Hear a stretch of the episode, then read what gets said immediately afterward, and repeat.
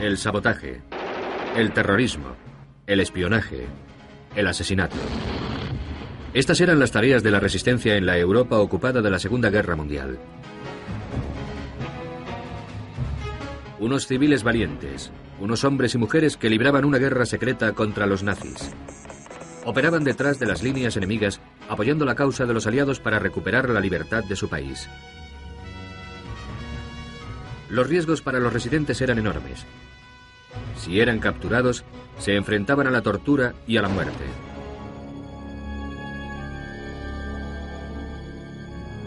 Una de las misiones claves de la resistencia era ayudar a los aviadores derribados que intentaban escapar del enemigo.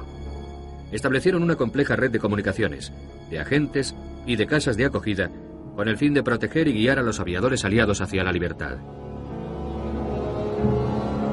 Estas rutas secretas de la clandestinidad o redes de evasión recibían unos nombres de código tales como la Red Comet, la Red O'Leary y la Red Possum.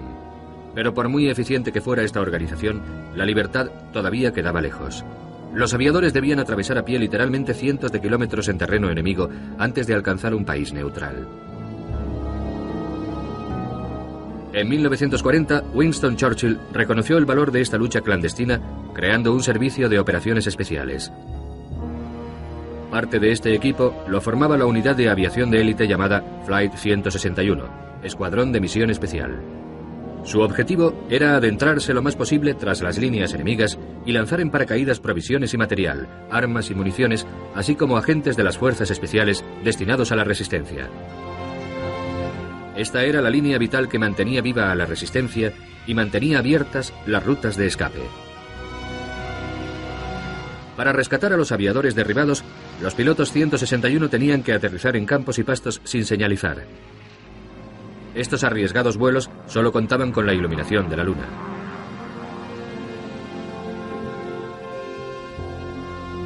Los peligros enfrentados por los pilotos eran enormes, pero estaban totalmente entregados a su misión. En 1943, Hugh Verity, un antiguo piloto de caza nocturno, se ofreció voluntario y se unió al escuadrón. En 1942 ya tenía dos hijos. Y la idea de que pudiesen caer bajo la dominación nazi era inaceptable. Había que hacer todo lo que se podía. El piloto del Escuadrón 161, Bob Hodges, conocía la importancia de la operación de primera mano. Fue abatido en el norte de Francia y milagrosamente anduvo 1.300 kilómetros hasta la frontera española. Recuerdo muy bien que cuando estaba cruzando el centro de Francia, de camino a los Pirineos, pensé que fácil le resultaría a un avión aterrizar en uno de aquellos prados. Sin darme cuenta de que yo mismo, a los dos años, estaría en un escuadrón haciendo exactamente eso. Pero el secreto del éxito de estas operaciones no dependía únicamente de la sola habilidad de los pilotos, también de la de los agentes franceses que se encargaban de localizar y preparar los terrenos para cada aterrizaje. Necesitábamos un campo de un kilómetro de largo que pudiera ser defendido fácilmente. Unos hombres de seguridad se situaban alrededor de los campos. Uno de los hombres que tuvo la suerte de beneficiarse de los intensos esfuerzos del Escuadrón 161 fue el artillero Fred Gardner. Gardner estaba en un bombardero Lancaster en agosto de 1943, sobrevolando Bélgica cuando fue derribado. Fuimos atacados por unos cazas Messerschmitt y el avión cayó presa de las llamas. Cuatro de nosotros conseguimos saltar, pero los otros tres fueron abatidos. Cuando Gardner saltó, la fuerza de apertura de su paracaídas lo dejó descalzo. Pasó la noche envuelto en el paracaídas y al amanecer empezó a buscar ayuda.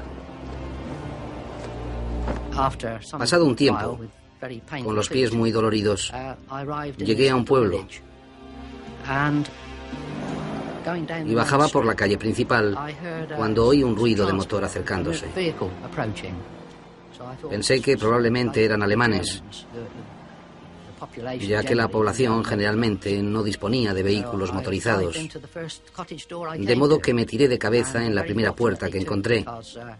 y fui afortunado, porque miré por la ventana y vi que efectivamente era un camión del ejército alemán con soldados con sus fusiles en las rodillas y estaba seguro de que estaban tratando de acordonar el lugar donde había caído el Lancaster. Cuando entré en la casa, me encontré con una señora mayor que se puso a llorar al verme. No sé si por miedo o por mi aspecto tan penoso. Estaba bastante maltrecho. Tenía un ojo morado, el pelo quemado. Estaba descalzo, muy magullado. Y ella llamó a un hombre de una habitación de atrás que me trajo ropa y zapatos y me sugirió que me pusiera ropa de civil, lo que hice. Me di cuenta de que había tenido suerte de dar con una casa y gente maravillosa que me podía ayudar a organizar mi evasión. El segundo día le dieron una bicicleta a Gardner y le escoltaron al pueblo siguiente a unos 5 kilómetros. Estaba para entonces agotado y ansioso por poder dormir. Había una cama muy cómoda y ya me había desnudado y metido en la cama cuando un hombre irrumpió en la habitación diciéndome, tienes que marcharte enseguida, esta es una casa colaboracionista, nos tenemos que ir ahora mismo.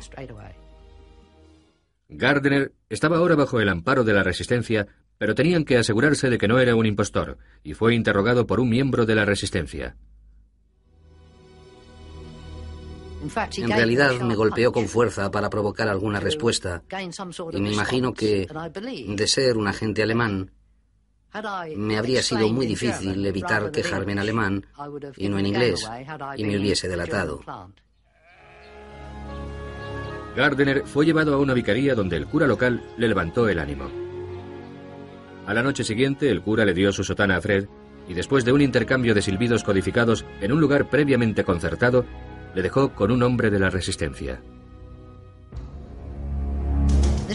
Este hombre había matado a varios alemanes al escapar de una emboscada y era conocido y buscado por la Gestapo, así que si nos hubiesen arrestado después del toque de queda, habríamos estado en una posición muy complicada. Los dos hombres se desplazaban cuidadosamente por los bosques cuando de pronto se encontraron con un campo militar alemán. Al acercarnos a unas cabañas, una de las puertas se abrió y unos soldados alemanes aparecieron con sus armas en ristre y mi compañero inmediatamente me tiró a la zanja que bordeaba el camino y él se echó encima de mí. Esperamos tumbados en la zanja que los alemanes cogieran sus bicicletas y pasaran al lado de nosotros. Procuraba no hacer el menor ruido. Si hubiésemos atraído la atención de los alemanes con una tos o un estornudo, creo que mi compañero habría disparado y eso habría sido el fin para nosotros. Gardner estaba ahora en la red Possum de evasión a España. Durante dos semanas recorrerá los vericuetos de su circuito interno. Nunca le revelarían la verdadera identidad de la gente que le ayudó, ni los lugares a los que se desplazaban. Toda la gente que me ayudaba a ir de pueblo en pueblo o de casa en casa arriesgaba su vida al hacerlo. Yo era muy consciente de ello, porque de haber sido capturados habrían sido ejecutados mientras que yo simplemente habría sido hecho prisionero. Proporcionaron a Gardiner una falsa identidad bajo el nombre ficticio de Jean Joseph Jack. Fue llevado en taxi y luego conducido a través de los bosques por una mujer de la resistencia hasta la frontera franco-belga. Ahí lo esperaba otro guía que lo condujo a una estación de trenes de la ciudad de Sedan. Allí, el guía compró un billete y le dijo a Fred que esperara en una mesa del restaurante y se sentaron a nuestra mesa unos soldados alemanes apoyando sus fusiles contra el banco. Y nos tuvimos que quedar muy quietos. No abrimos la boca hasta que nuestro guía regresó de la ventanilla. y cuando vio la situación nos hizo señas para que nos alejáramos, lo que hicimos con mucha calma. La suerte de Gardner lo siguió acompañando y tras un tenso viaje en tren llegó a Reims. Fred Gardner llevaba ya más de un mes en territorio enemigo. Había tenido una suerte increíble, pero todavía estaba a 800 kilómetros de la frontera española y de la libertad. Su siguiente escala era una casa en Finn, donde otra familia se hizo cargo de él. Y fue en esa casa donde nos dijeron que tal vez nos sacarían de Francia en un avión que llegaría con agentes y suministros destinados a la resistencia. Nos pareció que eso sería una cosa maravillosa. Tras varios sobresaltos, Garner fue avisado de que el vuelo sería el 13 de septiembre y de que estuviese dispuesto a partir a las 11 de la noche. Anduvimos en la oscuridad hasta el terreno del aterrizaje. Nos dijeron que andáramos en silencio y en línea recta, guardando cierta distancia, y no habíamos llegado todavía al lugar de aterrizaje cuando apareció el avión. O él se había adelantado, o nosotros llegábamos con retraso. El piloto que volaba en círculos era Hugh Verity y se le estaba agotando el tiempo. Si no recibía pronto la señal, la misión tendría que ser cancelada. Yo volaba en círculos, no exactamente sobre el campo, pero volvía de vez en cuando hacia él, a ver si habían llegado y tuve que esperar cerca de una hora. Recorrimos a la carrera los últimos 400 metros que nos separaban del campo de aterrizaje y encendimos las antorchas y tras otro vuelo en círculo el avión volvió y me tocó a mí hacerle la señal de aterrizaje. Aterrizó sin problemas y en unos segundos subimos a bordo y a los dos minutos estábamos en el aire de regreso. Cruzamos el Canal de la Mancha y llegamos a salvo a la costa inglesa, donde pude reconocer el pueblo de mi abuela. Incluso pude reconocer la calle donde vivía. Yo había desaparecido desde hacía algunas semanas y ella no sabía que yo estaba a salvo. Quizás pensaba que había muerto. Después de varias semanas de evasión, Fred Garner regresó sano y salvo a Inglaterra. Pero algunos de los que lo ayudaron no tuvieron tanta suerte. La familia Bohr, que lo acogió en fin previamente a su vuelo de regreso, fue denunciada por su hija a la Gestapo y deportada. No regresarían nunca.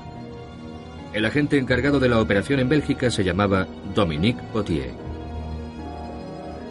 Desgraciadamente, tras varias operaciones de este tipo, fue traicionado y capturado y lo torturaron de tal manera que no lo pudo soportar y se tiró de la ventana de un segundo piso y murió.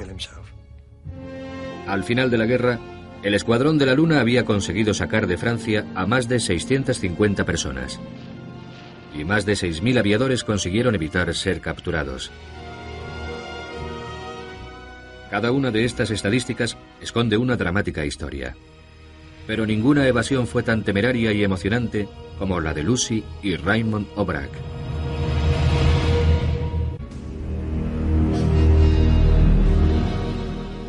Con la Segunda Guerra Mundial en su apogeo, las actividades de la resistencia se aceleraron. Pero los miembros de la resistencia seguían enfrentados al espectro de la captura y de la tortura nazi. Si eran capturados, sabían que su destino era la muerte. La evasión era esencial. En una casa segura del sur de Inglaterra, Barbara Bertram y su marido Tony acogían agentes de inteligencia franceses de camino a la Francia ocupada. Más de 200 agentes pasaron por su casa y una mujer le contó de primera mano las prácticas de los nazis. Me contó lo de las torturas y me dijo que lo más difícil de llevar, y mucha gente coincidía con ella, eran las cosas pequeñas, como arrancarles los dientes, arrancarles las uñas, introducirles alfileres en el pecho. Era mucho más duro de soportar que los apaleamientos y los intentos de ahogo que practicaban con frecuencia. A pesar de esos peligros terroríficos, los grupos de la resistencia proliferaban. En 1941, Lucy y Raymond Aubrac ayudaron a fundar un grupo de la resistencia francesa, Liberación Sud, en Lyon, Francia. Tenían un bebé, Jean-Pierre, y Lucy estaba embarazada de su segundo hijo. Lucy era profesora y Raymond era ingeniero. utilizando su vida sin pretensiones de tapadera, organizaban reuniones en su domicilio de la avenida Esquirol. Aunque existían numerosos grupos de resistentes como los de los Obrak, en los primeros años de la guerra estaban dispersos y desorganizados. El hombre que tuvo la mayor responsabilidad en organizar a los grupos bajo la bandera de De Gaulle fue Jean Moulin. En junio de 1943, Raymond y Lucy se reunieron con Jean Moulin y pidió a Raymond que asumiera el mando del ejército secreto del norte de Francia.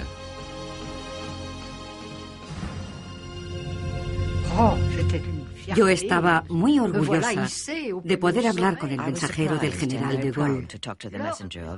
Solo estuve con Jean Moulin dos horas en mi vida. Me dio un apretón de manos cuando nos presentamos y otro apretón en la despedida. Me dijo, adiós, hasta mañana. Y nunca hubo ningún mañana. El 21 de junio, Raymond y Jean Moulin estaban reunidos en la casa del doctor Frédéric Dugojon, un médico prominente y amigo de la resistencia. De pronto su casa fue rodeada por un grupo de hombres violentos bajo el mando del notorio jefe de la Gestapo, Klaus Barbie. Nos arrestaron a todos. La Gestapo llegó con una gran brutalidad. Subieron al segundo piso y empezaron a romper el mobiliario y a golpearnos a todos. Luego nos esposaron. Entonces, Jean Moulin, que se encontraba cerca de mí, me pidió que sacara un papel de su bolsillo y que lo destruyera.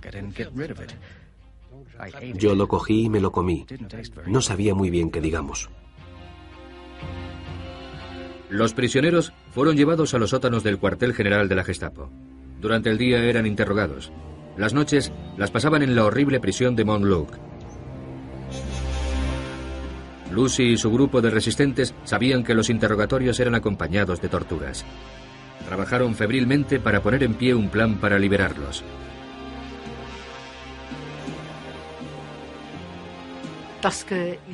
Jean Moulin se había reunido con todos los jefes de la resistencia y conocía todos los lugares clandestinos que la policía todavía no había descubierto. Así que era muy importante que fuera el primero en escapar. Pero el trato de la Gestapo con Jean Moulin fue rápido y brutal. Un día, Raymond pudo verlo a través de un agujero de la puerta de su celda. Fue por ese agujerito que había en la puerta de mi celda que vi a Jean Moulin por última vez. Lo bajaban para interrogarlo, llevado por dos soldados. Estaba cubierto de sangre y de harapos. No delató a nadie ni dijo nada, pero lo pagó muy caro. Era demasiado tarde para salvarlo, pero todavía Raymond estaba a tiempo. El 23 de junio, Lucy, disfrazada, fue al cuartel de la Gestapo con una documentación falsa, haciéndose pasar por la novia de su marido. Sorprendentemente, el propio Barbie accedió a recibirla. Ella intentó convencerlo para que liberara a Raymond, pero Barbie no cedió. En realidad, el propio Barbie llevaba una semana interrogando y torturando a Raymond todos los días. Cogía una especie de palo y me golpeaba en la cabeza, mientras me hacía una y otra vez las mismas preguntas. En uno de estos interrogatorios me desmayé.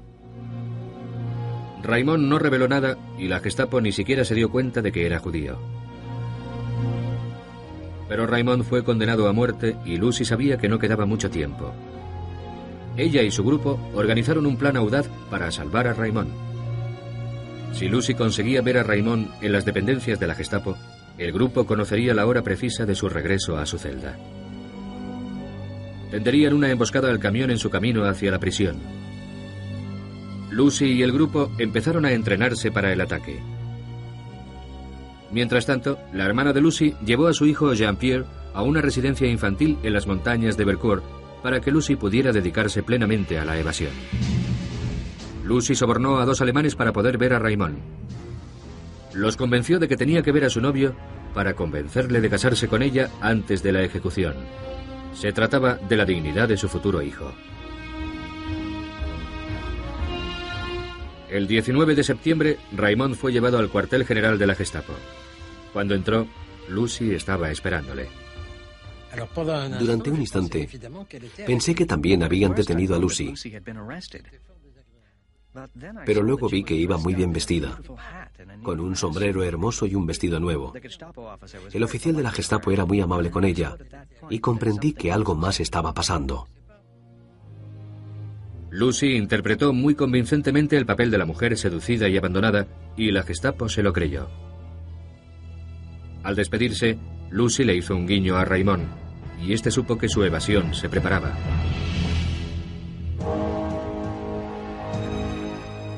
En previsión de la emboscada, habían llegado unas armas de contrabando de Suiza y cada detalle fue minuciosamente planeado. Lucy y su grupo estaban preparados. De modo que nos pusimos a esperar el paso del camión y atacamos a las seis y media de la tarde en las calles de Lyon. Abatimos al conductor y al soldado alemán que estaba a su lado y también a los alemanes que iban detrás.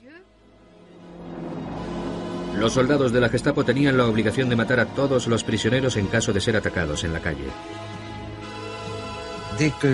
Cuando Lucy atacó el camión, los soldados alemanes dudaron en matarnos. En su lugar saltaron del camión para combatir. Los demás prisioneros y yo nos precipitamos fuera del camión y escapamos, quizá demasiado precipitadamente, y fui herido en la mejilla. Raymond y los demás prisioneros se subieron a unos coches que les estaban esperando y fueron conducidos a los escondites que habían preparado para ellos. A las pocas horas del ataque, las calles de Lyon rebosaban de guardias de las SS. El éxito de la operación había transformado a Lucy y Raymond en bombas de relojería. Cualquiera cercano a ellos corría el riesgo de explotar. Ahora Lucy estaba embarazada de cinco meses. En las semanas siguientes, Lucy y Raymond fueron ocultados por la resistencia mientras organizaban su huida fuera de Francia.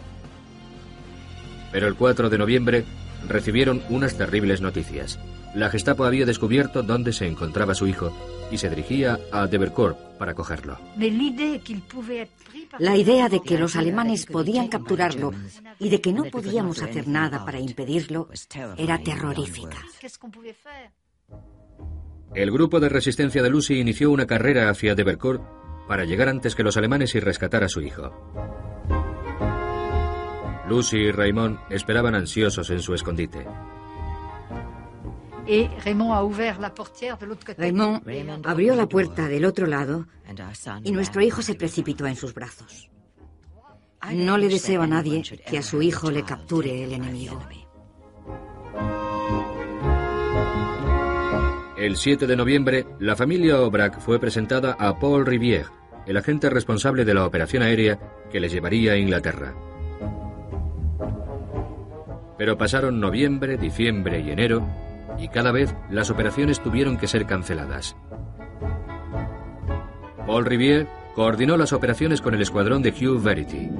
Finalmente, el 8 de febrero, un bimotor Hudson llegó al campo de aviación donde estaban esperando los Aubrac y su hijo. Lucy estaba ahora embarazada de nueve meses y corría el riesgo de ponerse de parto durante el vuelo. Durante dos meses, el terreno había estado completamente seco y helado. Pero luego la temperatura empezó a subir. Y esto hizo que el terreno se humedeciera.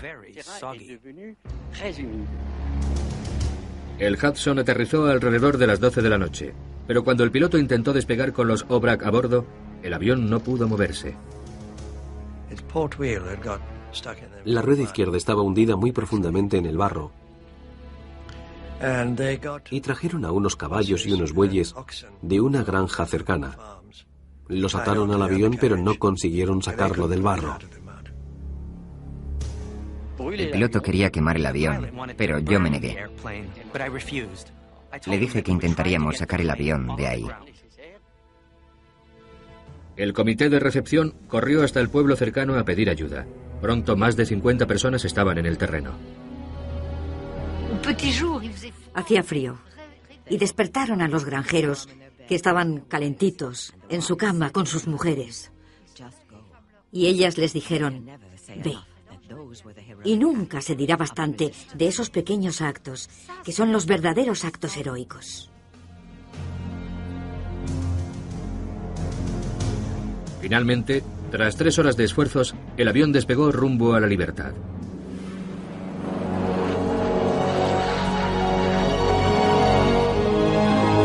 Hudson llegó a Inglaterra a las 7 de la mañana. Raymond, Lucy y su hijo Jean-Pierre estaban a salvo. Tres días más tarde, el 12 de febrero, Lucy dio a luz a su hija Catherine. Para Lucy y Raymond, la resistencia no ocupó solo un momento de su vida, sino que fue una forma de vida. Es cierto que hay momentos en que debe ser heroico y utilizar un arma. Pero el arma esencial de la resistencia era el rechazo a los nazis, la información y la solidaridad. El debate continúa sobre el papel que desempeñó la resistencia en el desenlace militar de la guerra.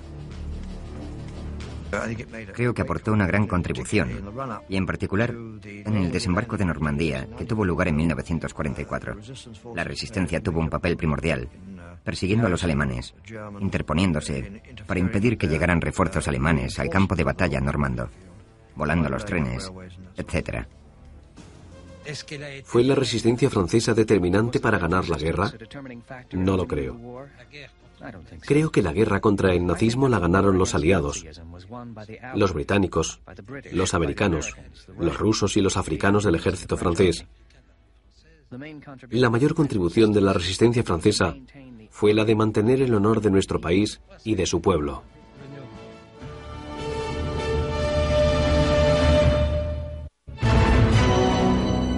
La lucha de los prisioneros aliados para conquistar su libertad es un episodio bien documentado de la historia de la Segunda Guerra Mundial.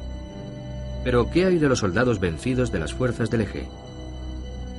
Miles de prisioneros alemanes, italianos, japoneses e incluso finlandeses fueron capturados durante la guerra y su historia forma un capítulo poco conocido de los acontecimientos críticos del gran conflicto. Su pérdida de libertad no era menos devastadora que la de cualquier otro prisionero de guerra. Cuando un soldado se rinde, se encuentra completamente a merced del vencedor. Todo depende del que lo ha capturado. Este puede hacer cualquier cosa. Si te mata, ¿quién puede decir que te mató a sangre fría? Por primera vez en la historia de América, la nación se encontró con miles de prisioneros enemigos en su suelo.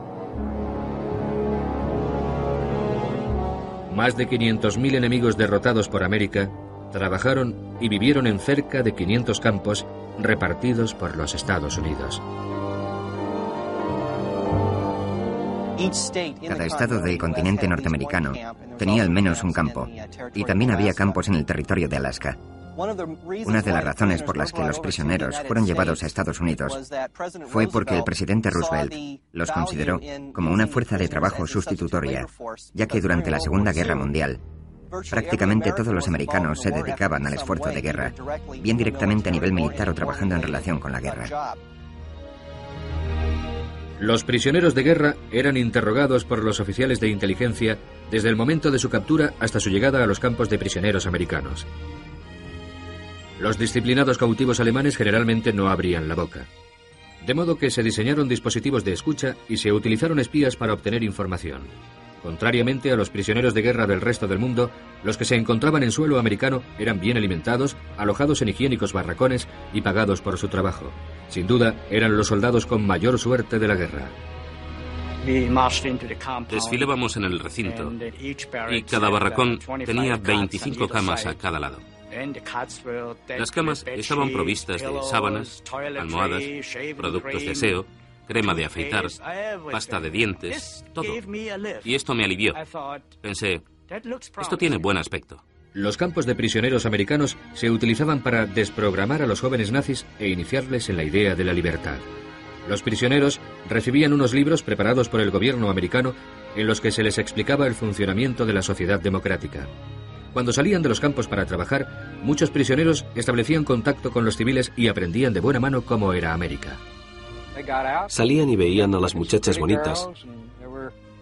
Y muchas mujeres por aquí pensaban en esa época que eran los hombres más guapos que habían visto nunca. Muchos hombres estaban en la guerra y estos chicos trabajaban al aire libre sin camisa. Tenían un buen bronceado. Eran una atracción. Aunque los prisioneros alemanes llevaban una vida bastante cómoda, muchos de ellos sentían el mismo ardiente deseo de libertad que sus homólogos aliados. Uno de los cautivos más representativos era el capitán de submarino Jürgen Wattenberg, un oficial de carrera de la Marina condecorado con la Cruz de Hierro alemana. Battenberg, de 42 años, ya había escapado anteriormente de un campo en Sudáfrica y había vuelto a la acción a bordo de un submarino U-162. En la tarde del 3 de septiembre de 1942, mientras patrullaban en el Caribe frente a las costas de América del Sur, Battenberg y la tripulación del U-162 se encontraron con el destructor inglés Quentin. El destructor pronto se convirtió en tres mientras el ataque al imponente U-162 empezaba.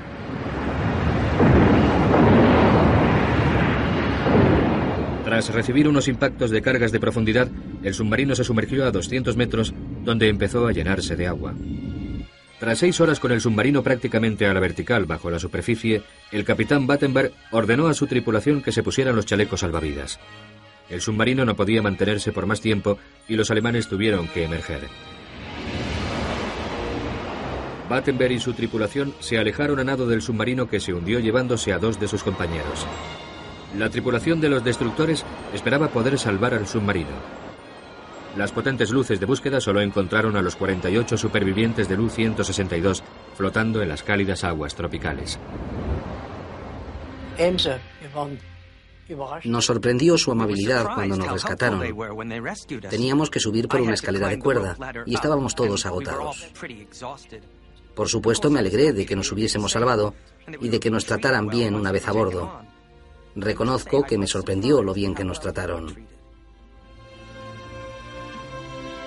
Trasladada e interrogada primero en la isla de la Trinidad, la tripulación del U-162 fue luego transferida a varios campos de prisioneros de Estados Unidos.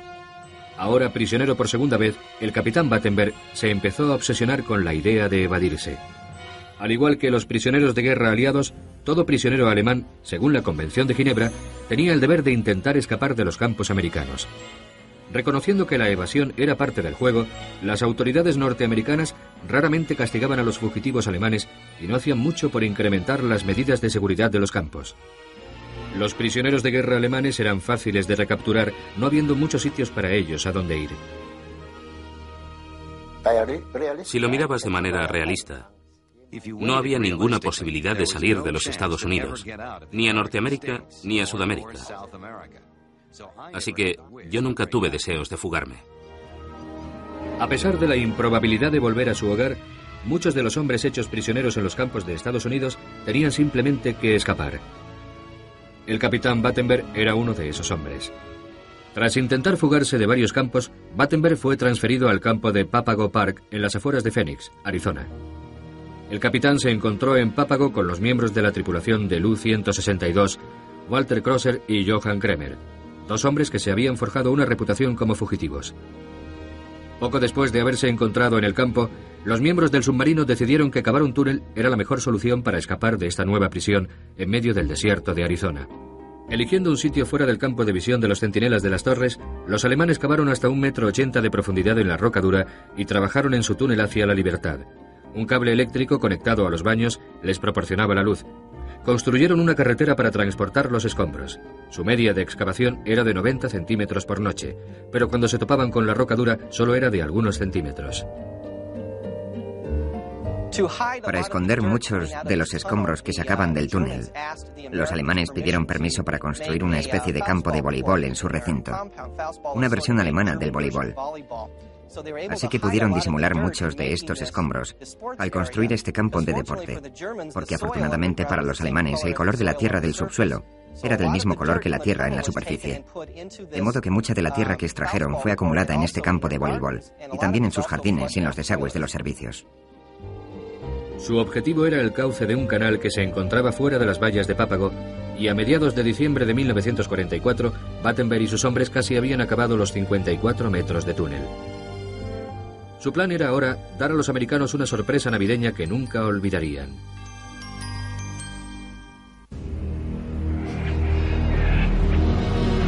23 de diciembre de 1944. Llevando cada uno su ropa de prisión teñida, un saco de dormir y un mapa, 25 prisioneros de guerra alemanes se preparaban para cruzar el túnel y la inhóspita vegetación del desierto de Arizona. Battenberg y los demás esperaban que el período de vacaciones les daría un pequeño empujón. En la noche de Navidad, muchos de los empleados americanos recibían un permiso de Navidad y por lo tanto había menos personal en ese momento en el campo. Ellos sabían que solo se haría una inspección el domingo. Así que la época fue escogida perfectamente para sus fines. Paralelamente a la celebración navideña, los prisioneros de Pápago también conmemoraban con una bulliciosa fiesta el avance del ejército alemán. Los prisioneros, ebrios, rompían botellas y organizaban reyertas entre ellos para desviar la atención de los guardias de las torres de la evasión. El grupo de 25 hombres se dividió en equipos de dos o tres hombres y se internaron en el túnel. A su salida, una lluvia torrencial estropeó la mayor parte de su comida. Caminando por el agua para disimular sus huellas, el grupo se separó siguiendo una amplia gama de planes y destinos. Tres de esos hombres no eran partidarios de cruzar a pie ese inmenso y caluroso desierto, así que idearon un plan. Habían robado un mapa de Arizona de un vehículo del ejército americano y vieron que el río Gila era una línea azul en el mapa que conducía al río Colorado, el cual desembocaba en el Golfo de California. De modo que su plan era el de construir un kayak para tres dentro del campo. Y los tres kayakistas se dirigieron al río Gila. ¿Y cuál no fue su sorpresa cuando se dieron cuenta de que el río Gila no era un río caudaloso, sino una serie de charcos y uno de los hombres dijo, todo el mundo en Arizona sabe que el río Gila no es un río con agua, pero nosotros no lo sabíamos. Vimos esa línea azul y simplemente creímos que era un río, de verdad. La mayoría de los fugitivos se dirigieron hacia el sur, hacia la frontera mexicana. Unos pocos solo aguantaron una noche en el desierto de Arizona y se entregaron a la policía local. Los tripulantes del U-162, Johann Kremer y Walter Kosser, siguieron a su capitán y se adentraron al norte en el santuario de las montañas. Battenberg les dijo a Walter Kosser y a Johann Kremer que se dirigirían al norte hacia las montañas y que vivirían como los indios. De modo que Battenberg dijo, vamos a intentar buscar una cueva en las montañas. Descubrió esto, donde estamos ahora, esta erosión en la roca que formaba una buena gruta. Colocaron estos enormes cantos rodados por delante. Estos son algunos de los que pusieron y colocaron aquí. Todo lo que hacíamos lo teníamos que hacer de noche. No podíamos hacer nunca nada de día, porque si algún granjero viera a alguien merodeando por ahí, inmediatamente habría avisado al sheriff. Esto lo había leído en el libro Viajando por el Wild West. No puedes simplemente salir de la ciudad, ir al campo y plantar una tienda. No puedes hacer eso en América. Antes de la evasión, Battenberg y los prisioneros trabajadores del campo habían acordado unos puntos de contacto donde dejar mensajes y alimentos para los fugitivos. En el momento de la evasión, yo trabajaba en el campo 4 y salíamos todos los días hacia el arsenal en un convoy de camiones. En el arsenal había una zona donde se reparaban los coches. Dejábamos comida y suministros para los fugitivos en un coche abandonado. La noticia de la evasión fue primera plana en todo el país y los alemanes se convirtieron en unos hombres buscados alrededor de Phoenix, Arizona. Los periódicos publicaron las fotos de los fugitivos, ayudando así a la policía y a los intranquilos civiles a identificar al enemigo. Battenberg traducía los artículos a los dos tripulantes, leyendo los nombres de los miembros del submarino que habían sido capturados de nuevo. Pronto solo quedaron ellos sobreviviendo escondidos en la gruta.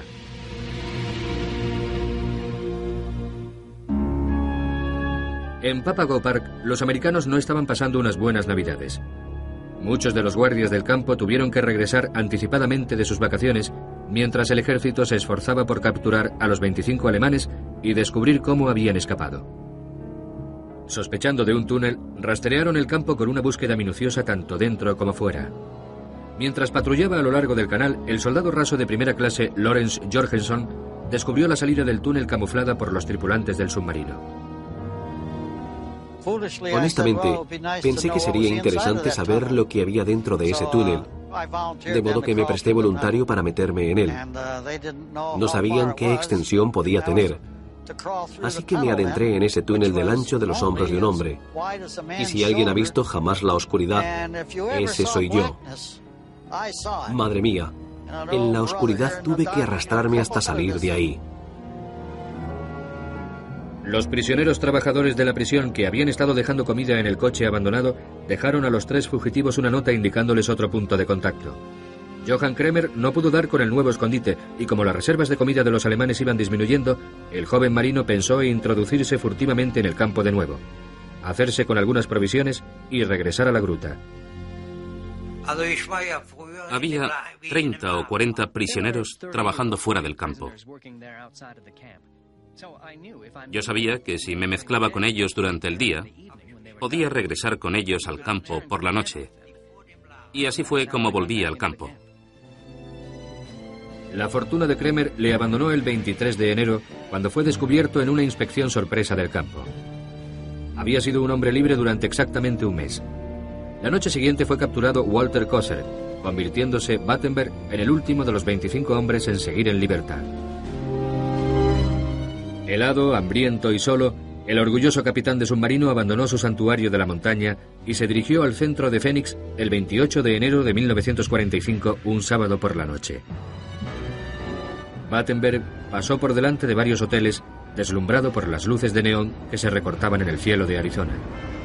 Sin poder conseguir una habitación en una ciudad rebosante de soldados de permiso, Battenberg se gastó su último dinero en una comida china y luego se instaló en un cómodo sillón del vestíbulo del Hotel Adams, donde se quedó profundamente dormido. Battenberg se despertó intranquilo a la una y media de la madrugada del domingo y decidió dirigirse a la estación de tren.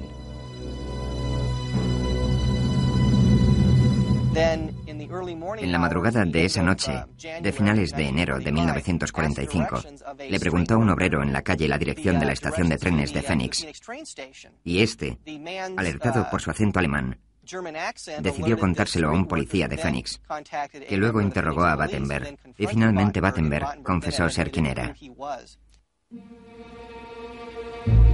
El capitán regresó al campo bajo las ovaciones de sus compatriotas. Tras una copiosa comida en el hospital de Pápago, Battenberg fue transferido a la prisión militar, donde lo tuvieron a pan y agua. El resultado de esta evasión desde el punto de vista americano fue que hubo una investigación por parte del Congreso. Walter Winchell hizo una crónica bastante rimbombante y esto causó una gran conmoción en la prensa en todo el país. El oficial, uno de los oficiales, fue acusado de vigilancia negligente y el comandante en jefe se jubiló pronto, después por razones médicas. Cuando la guerra finalizó, los prisioneros alemanes no fueron puestos inmediatamente en libertad fueron enviados por todo el planeta para ayudar a reparar los daños que había causado la máquina de guerra nazi. Jürgen Battenberg se reunió con su mujer y sus hijos en junio de 1946 en su puerto natal de Nordstadt, en el mar Báltico. Por lo general, de niño sabíamos que el país más grande, más rico y más hermoso era América. ¿Quién no deseaba ir a América? El sueño de todos los niños era viajar allí, pero nunca pensé que yo vería América como prisionero de guerra. Y aunque estuve como prisionero, seguía siendo muy revelador, porque recordaba los sentimientos que tenía de niño y pensaba, es bueno estar aquí, pero soy un prisionero. De todos modos, fue una gran experiencia. Tuve la suerte de poder ver América y de luego poder volver a mi país. A la resistencia. Esta era la línea vital que mantenía viva a la resistencia y mantenía abiertas las rutas de escape. Para rescatar a los aviadores derribados, los pilotos 161 tenían que aterrizar en campos y pastos sin señalizar. Estos arriesgados vuelos solo contaban con la iluminación de la luna.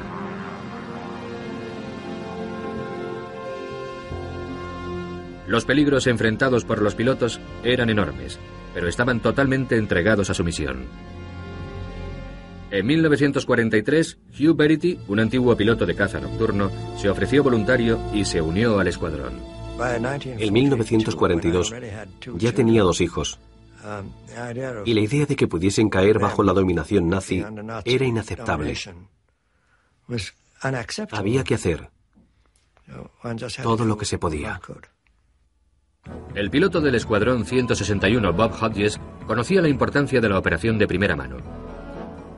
Fue abatido en el norte de Francia y milagrosamente anduvo 1.300 kilómetros hasta la frontera española. Recuerdo muy bien que cuando estaba cruzando el centro de Francia, de camino a los Pirineos, pensé que fácil le resultaría a un avión aterrizar en uno de aquellos prados sin darme cuenta de que yo mismo a los dos años estaría en un escuadrón haciendo exactamente eso. Pero el secreto del éxito de estas operaciones no dependía únicamente de la sola habilidad de los pilotos, también de la de los agentes franceses que se encargaban de localizar y preparar los terrenos para cada aterrizaje. Necesitábamos un campo de un kilómetro de largo que pudiera ser defendido fácilmente. Unos hombres de seguridad se situaban alrededor de los campos. Uno de los hombres que tuvo la suerte... Y mi compañero inmediatamente me tiró a la zanja que bordeaba el camino y él se echó encima de mí. Esperamos tumbados en la zanja que los alemanes cogieran sus bicicletas y pasaran al lado de nosotros. Procuraba no hacer el menor ruido. Si hubiésemos atraído la atención de los alemanes con una tos o un estornudo, creo que mi compañero habría disparado y eso habría sido el fin para nosotros. Gardner estaba ahora en la red Possum de evasión a España. Durante dos semanas recorrerá los vericuetos de su circuito interno. Nunca le revelarían la verdadera identidad de la gente que le ayudó, ni los lugares a los que se desplazaban. Toda la gente que me ayudaba a ir de pueblo en pueblo o de casa en casa arriesgaba su vida al hacerlo. Yo era muy consciente de ello, porque de haber sido capturados habrían sido ejecutados, mientras que yo simplemente habría sido hecho prisionero. Proporcionaron a Gardiner una falsa identidad bajo el nombre ficticio de Jean-Joseph Jack. Fue llevado en taxi y luego conducido a través de los bosques por una mujer de la Resistencia hasta la frontera franco-belga. Ahí lo esperaba otro guía que lo condujo a una estación de trenes de la ciudad de Sedan. Allí, el guía compró un billete y le dijo a Fred que esperara en una mesa del restaurante. Y se sentaron a nuestra mesa unos soldados alemanes, apoyando sus fusiles contra el banco, y nos tuvimos que quedar muy quietos. No abrimos la boca hasta que nuestro guía regresó de la ventanilla y cuando vio la situación nos hizo señas para que nos alejáramos, lo que hicimos con mucha calma. La suerte de Gardner lo siguió acompañando y tras un tenso viaje en tren llegó a Reims. Fred Gardner llevaba ya más de un mes en territorio enemigo. Había tenido una suerte increíble, pero todavía estaba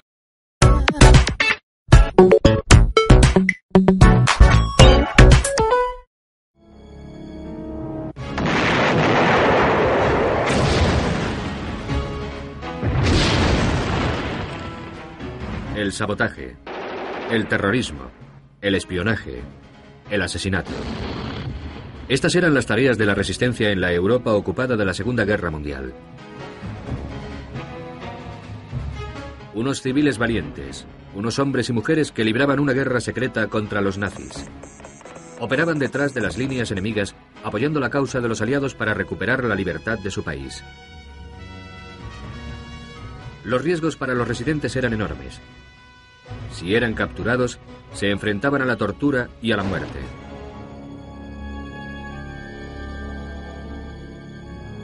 Una de las misiones claves de la resistencia era ayudar a los aviadores derribados que intentaban escapar del enemigo. Establecieron una compleja red de comunicaciones, de agentes y de casas de acogida con el fin de proteger y guiar a los aviadores aliados hacia la libertad. Estas rutas secretas de la clandestinidad o redes de evasión recibían unos nombres de código tales como la Red Comet, la Red O'Leary y la Red Possum. Pero por muy eficiente que fuera esta organización, la libertad todavía quedaba lejos. Los aviadores debían atravesar a pie literalmente cientos de kilómetros en terreno enemigo antes de alcanzar un país neutral. En 1940, Winston Churchill reconoció el valor de esta lucha clandestina creando un servicio de operaciones especiales. Parte de este equipo lo formaba la unidad de aviación de élite llamada Flight 161, Escuadrón de Misión Especial. Su objetivo era adentrarse lo más posible tras las líneas enemigas y lanzar en paracaídas provisiones y material, armas y municiones, así como agentes de las fuerzas especiales destinados a beneficiarse de los intensos esfuerzos del Escuadrón 161, fue el artillero Fred Gardner. Gardner estaba en un bombardero Lancaster en agosto de 1943, sobrevolando Bélgica, cuando fue derribado. Fuimos atacados por unos cazas Messerschmitt y el avión cayó presa de las llamas. Cuatro de nosotros conseguimos saltar, pero los otros tres fueron abatidos. Cuando Gardner saltó, la fuerza de apertura de su paracaídas lo dejó descalzo. Pasó la noche envuelto en el paracaídas y al amanecer empezó a buscar ayuda. Pasado un tiempo, con los pies muy doloridos, llegué a un pueblo. y bajaba por la calle principal cuando oí un ruido de motor acercándose. Pensé que probablemente eran alemanes, ya que la población generalmente no disponía de vehículos motorizados. De modo que me tiré de cabeza en la primera puerta que encontré. y fui afortunado, porque miré por la ventana y vi que efectivamente era un camión del ejército alemán con soldados con sus fusiles en las rodillas y estaba seguro de que estaban tratando de acordonar el lugar donde había caído el Lancaster. Cuando entré en la casa, me encontré con una señora mayor que se puso a llorar al verme. No sé si por miedo o por mi aspecto tan penoso. Estaba bastante maltrecho. Tenía un ojo morado, el pelo quemado. Estaba descalzo, muy magullado. Y ella llamó a un hombre de una habitación de atrás que me trajo ropa y zapatos. y me sugirió que me pusiera ropa de civil, lo que hice. Me di cuenta de que había tenido suerte de dar con una casa y gente maravillosa que me podía ayudar a organizar mi evasión. El segundo día le dieron una bicicleta a Gardner y le escoltaron al pueblo siguiente a unos 5 kilómetros. Estaba para entonces agotado y ansioso por poder dormir. Había una cama muy cómoda y ya me había desnudado y metido en la cama cuando un hombre irrumpió en la habitación diciéndome, tienes que marcharte enseguida, esta es una casa colaboracionista, nos tenemos que ir ahora mismo. Gardner estaba ahora bajo el amparo de la resistencia, pero tenían que asegurarse de que no era un impostor, y fue interrogado por un miembro de la resistencia. En realidad me golpeó con fuerza para provocar alguna respuesta, y me imagino que, de ser un agente alemán, me habría sido muy difícil evitar quejarme en alemán y no en inglés, y me hubiese delatado. Gardner fue llevado a una vicaría donde el cura local le levantó el ánimo. A la noche siguiente, el cura le dio su sotana a Fred y después de un intercambio de silbidos codificados en un lugar previamente concertado, le dejó con un hombre de la resistencia. Este hombre había matado a varios alemanes al escapar de una emboscada y era conocido y buscado por la Gestapo. Así que si nos hubiesen arrestado después del toque de queda, habríamos estado en una posición muy complicada. Los dos hombres se desplazaban cuidadosamente por los bosques cuando de pronto se encontraron con un campo militar alemán. Al acercarnos a unas cabañas, una de las puertas se abrió y unos soldados alemanes aparecieron con sus armas en ristre